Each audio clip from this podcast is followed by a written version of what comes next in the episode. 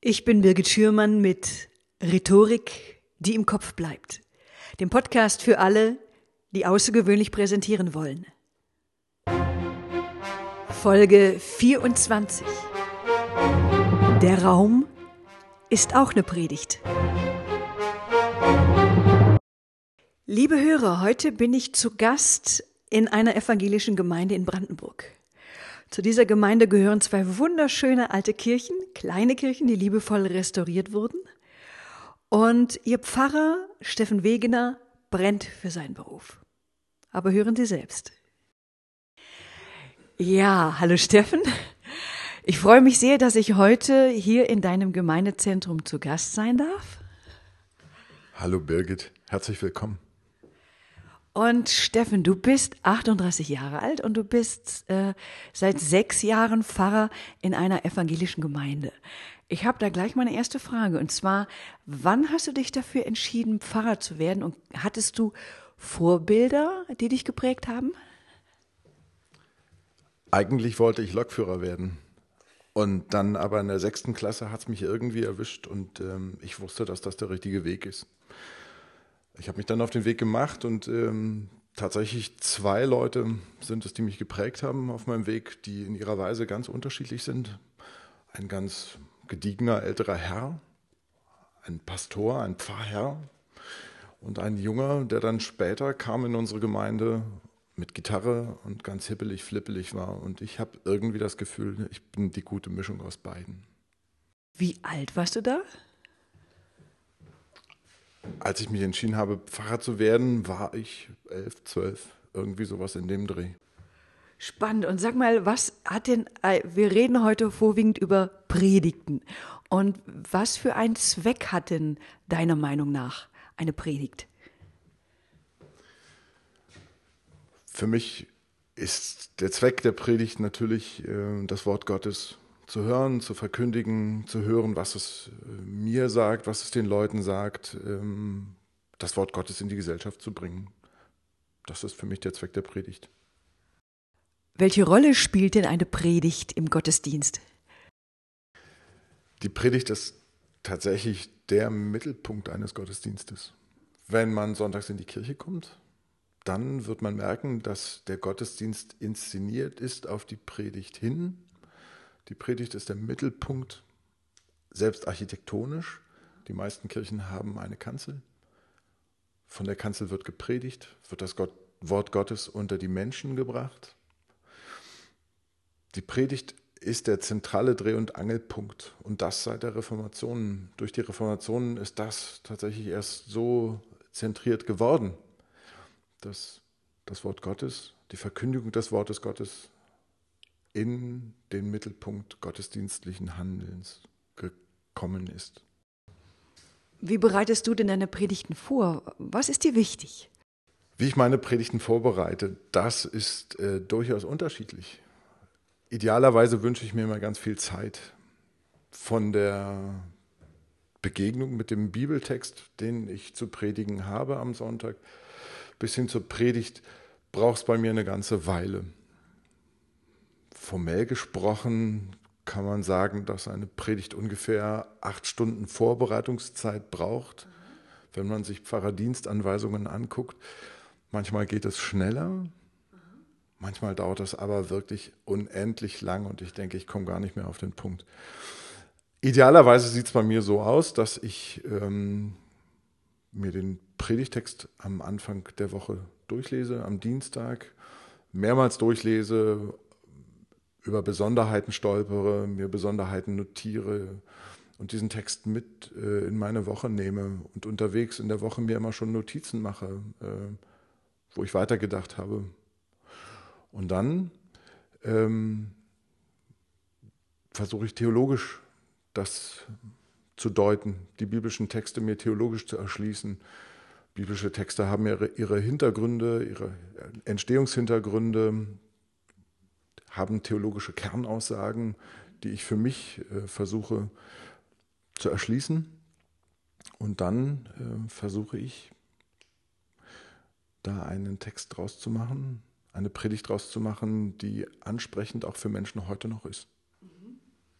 Und ähm, wie oft predigst du und wie lange dauert denn eine Predigt? Ich fange mal mit der letzten Frage an.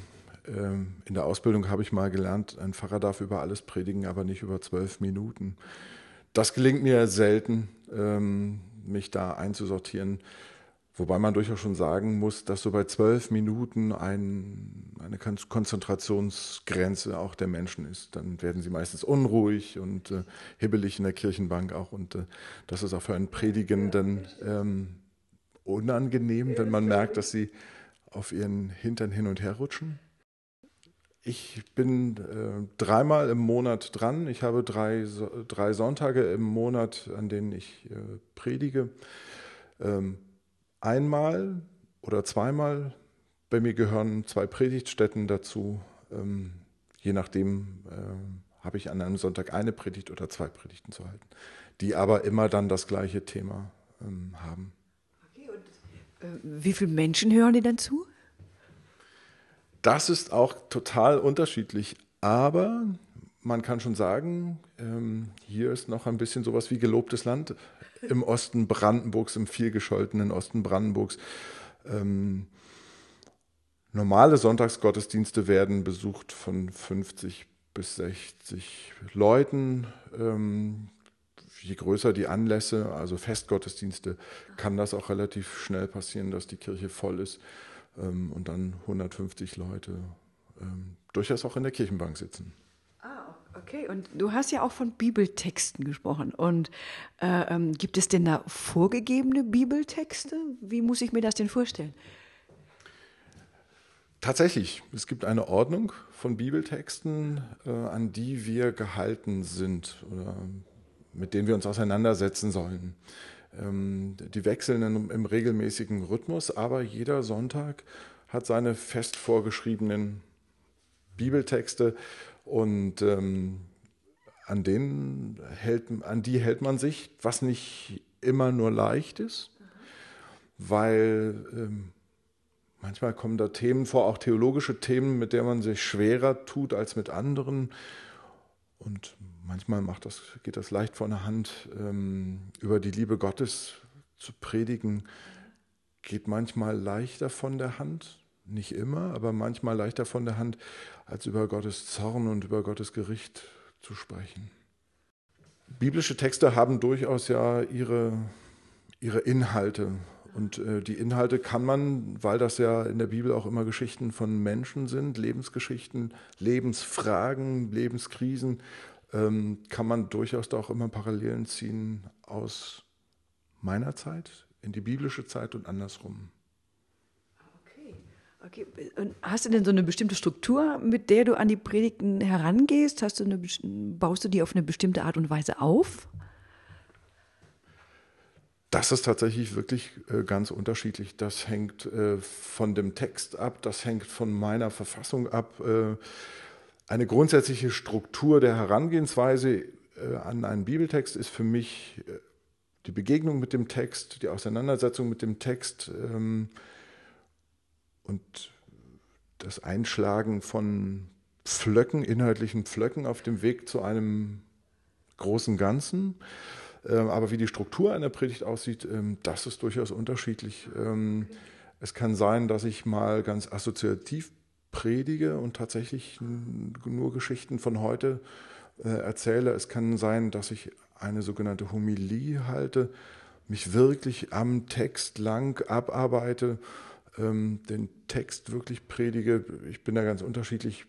Manchmal nehme ich auch Hilfsmittel mit zur Hand, um Sachen zu erklären. Beispielsweise ähm, an einem Fahrrad kann man ganz schön äh, Pfingsten erklären. Ähm, bin ich einmal mit einem Fahrrad in die Kirche gefahren. Äh, also Hilfsmittel gibt es da ganz viele. Man kann wunderbare Liedtexte auch äh, zur Hand nehmen. Ähm, äh, heutige Musik hat ja ganz viel Lebensfragen auch und Lebensinhalte und da kann man ganz viel integrieren, auch in eine Predigt. Es gibt also, um die Frage abschließend zu beantworten, es gibt keine Grundstruktur, an der ich mich immer abarbeite, sondern am Ende, und das ist für mich so ein kleines Wunder, stellt es sich immer so zusammen, wie es denn sein soll. Und, äh, und dann ist es mal ganz streng auch, manchmal ganz locker, manchmal auch witzig, ganz durchmischt. Okay, und, ähm, du hast gesagt, du bist manchmal auch gern blumig oder bildhaft? Ja, ähm, durchaus, ähm, weil ich finde, dass unsere Sprache, gerade unsere deutsche Sprache, ganz hervorragend äh, passt, bearbeitet zu werden, mit der Sprache zu arbeiten. Äh, man kann mit Sprache wunderbare Bilder auch zaubern.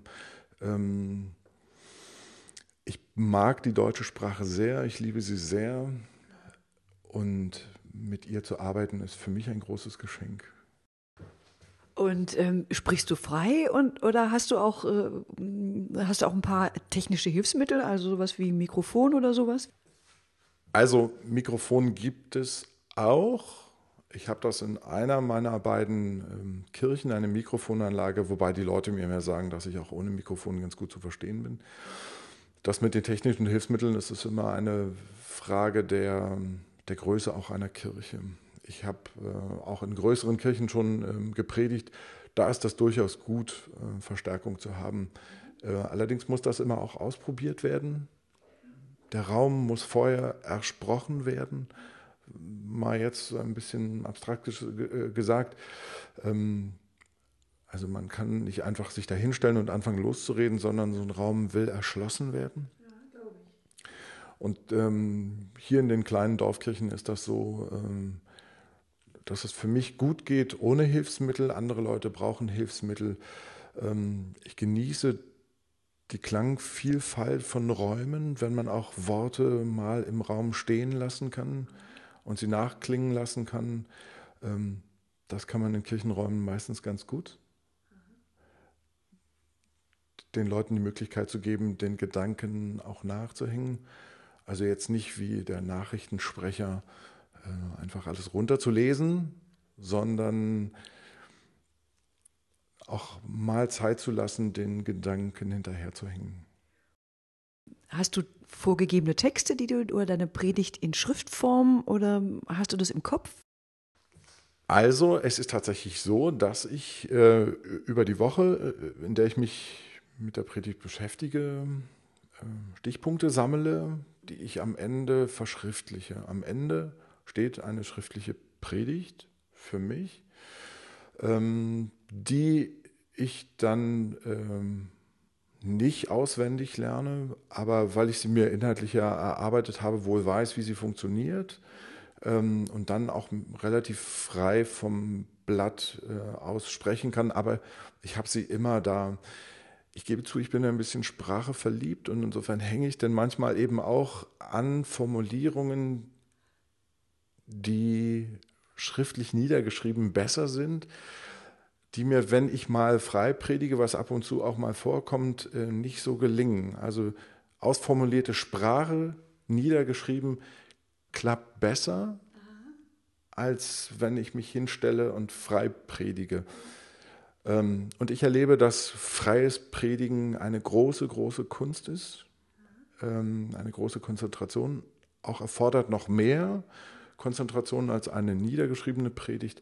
Ähm, ich arbeite daran, dass ich das irgendwann regelmäßig tun kann, frei zu predigen. Manchmal gelingt es, manchmal nicht. Und im Oktober, da wurde ein Pastor aufgrund des Verdachts von Volksverhetzung angezeigt. Und, äh, und gegen einen Pfarrer, da demonstrierten dann die Kollegen vor dem Bremer Dom. Wie ist denn das? Was, wie viel persönliche und wie viel politische Meinung darf man deiner Meinung nach in eine Predigt einfließen lassen? Natürlich stehe ich als Person immer auch da. Also ich kann mich ziemlich ja nicht aus, äh, bevor ich in die Kirche gehe, sondern ich bringe mich immer auch mit. Auch in der Art und Weise, wie ich Predigten schreibe, bringe ich mich mit. Meine Empfindungen, meine Wahrnehmungen. Ähm, und die sind durchaus ja subjektiv, muss man so zugeben. Ähm, wobei man ja auch die Bibel als Maßstab nehmen kann für das, was man sagt. Und wenn ich von der Liebe Gottes rede, die allen Menschen gilt, dann ist da nichts abzuschneiden. Also dann kann ich jetzt nicht sagen, ähm, der eine ist mehr wert und der andere ist weniger wert. Dann stehe ich mit meiner persönlichen Meinung, mit meiner Glaubensmeinung und sage, jeder Mensch ist gleichwert. Das ist ja eine persönliche und eine religiöse, ähm, aber durchaus auch heutzutage eine politische Meinung. Ähm, allerdings finde ich auch, äh, dass Tagespolitik nicht so auf die Kanzel gehört, äh, dass ich jetzt sage, ihr müsst die wählen oder müsst jene wählen, damit das und das passiert. Ähm, ich finde, Politik erfordert immer den Diskurs und da die Kanzelrede ja eine erstmal monologisierende Rede ist, äh, finde ich, gehört die große Weltpolitik ähm, nicht so auf die Kanzel, dass sie ähm, Menschen tot redet oder ihnen jetzt äh, was in den Kopf redet, äh, was sie zu glauben haben müssen. Idealerweise ist es natürlich, äh, wenn die Predigt auch angestoßen durch meine persönlichen Wahrnehmungen, meine subjektiven Wahrnehmungen eine Diskussion nach dem Gottesdienst äh, auslöst, dass man über politische, religiöse, persönliche Dinge miteinander ins Gespräch kommt, ins Glaubensgespräch. Und welche Rolle spielt Pathos in deiner Predigt? Ja, pathetisch sein, ähm, das kann ich auch. Ähm, also auf die Gefühlstube drücken, ähm, Gefühl reinbringen, liegt mir durchaus auch. Äh, manche Leute stört das, äh, manche Leute mögen das. Ich versuche da für mich immer ein gutes Gleichgewicht reinzukriegen, weil Pathos ja auch immer in eine bestimmte Richtung drücken will, bewegen will. Ähm, ich versuche darauf zu achten, dass es nicht allzu viel wird. äh, bekommst du auch Feedback für deine Predigten? Das ist total spannend. Diese Frage ist unglaublich spannend. Ähm, ich musste lernen in den sechs Jahren, auch die, in denen ich hier bin, dass wenn die Leute nichts sagen, dass das ein großes Kompliment ist. Denn wenn sie nichts sagen, dann haben sie auch nichts auszusetzen. Natürlich passiert es auch, dass die Leute sagen, wow, das war eine gute Predigt. Ähm, wenn sie sagen, es war schlecht, dann meinen sie das tatsächlich auch so. Äh, aber das ist mir ich, vielleicht äh, bin ich jetzt äh, dement oder vergesslich oder so, aber es ist mir noch nicht passiert. Ähm, es passiert, dass die Leute Danke sagen, es passiert, dass die Leute sagen, es war eine gute Predigt, selten, ganz selten. Ähm, aber ähm, dass sie ganz schlecht reden, das habe ich so auch noch nicht erlebt. Und du warst in einem Predigerseminar in Lutherstadt Wittenberg. Und kannst du kurz umreißen, was das ist und äh, was man da lernt? Nach dem ersten theologischen Examen gehen angehende Pfarrerinnen und Pfarrer in die Ausbildung, in die praktische Ausbildung des Vikariats. Ähm, dazu gehört, dass man in die Schule geht, dazu gehört man, dass man in die Gemeinde geht. Ähm, und äh, während dieser Vikariatszeit sind jedenfalls äh, in meiner Landeskirche äh, Vikarinnen und Vikare 80 Tage äh, jeweils in Dekaden in Wittenberg in einer Lebensgemeinschaft beieinander, ähm, studieren weiter die Theologie, ähm, lernen miteinander das Reden, haben Schauspielunterricht, Sprechunterricht, Sprecherziehung. Ähm, müssen lustige äh, Spielchen im Talar machen, dass man lernt, wie man damit umgeht. Ähm, haben natürlich auch groß, großen Spaß miteinander in dieser Gemeinschaft äh, und ähm, machen das im Schatten des großen Reformators Martin Luther und Philipp Melanchthon in der großen Stadt Wittenberg. Ähm, das ist eine spannende Zeit äh, der Auseinandersetzung und des Reifwerdens gewesen. Und zum Schluss möchte ich noch eine persönliche Frage stellen. Äh, inwieweit beeinflusst dein Beruf dein Privatleben?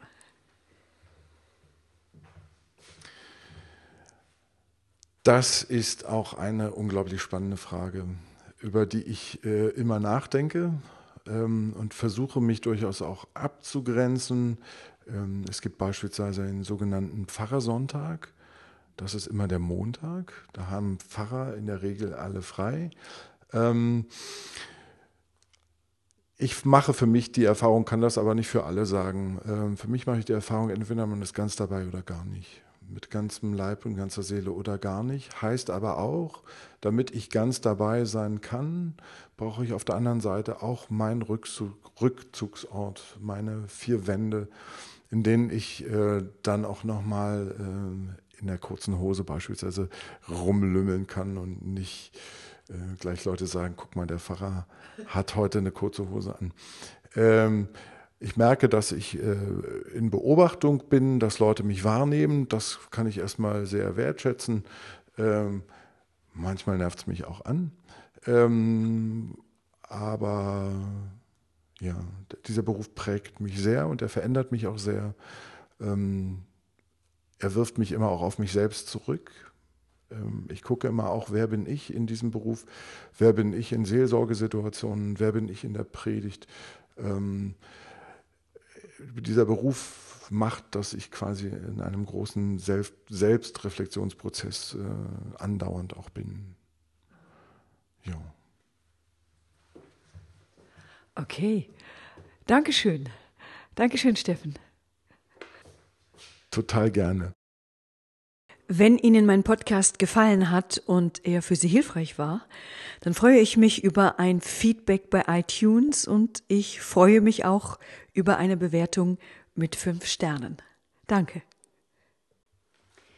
Und ich möchte auch an dieser Stelle auf meinen Hörerservice hinweisen. Für meinen Hörerservice können Sie sich auf meiner Homepage unter www.birgit-schürmann.com slash podcast Schürmann mit OE eintragen. Ja, das war's für heute. Tschüss. Bis zum nächsten Mal. Ich freue mich auf Sie. Ihre Birgit Schürmann.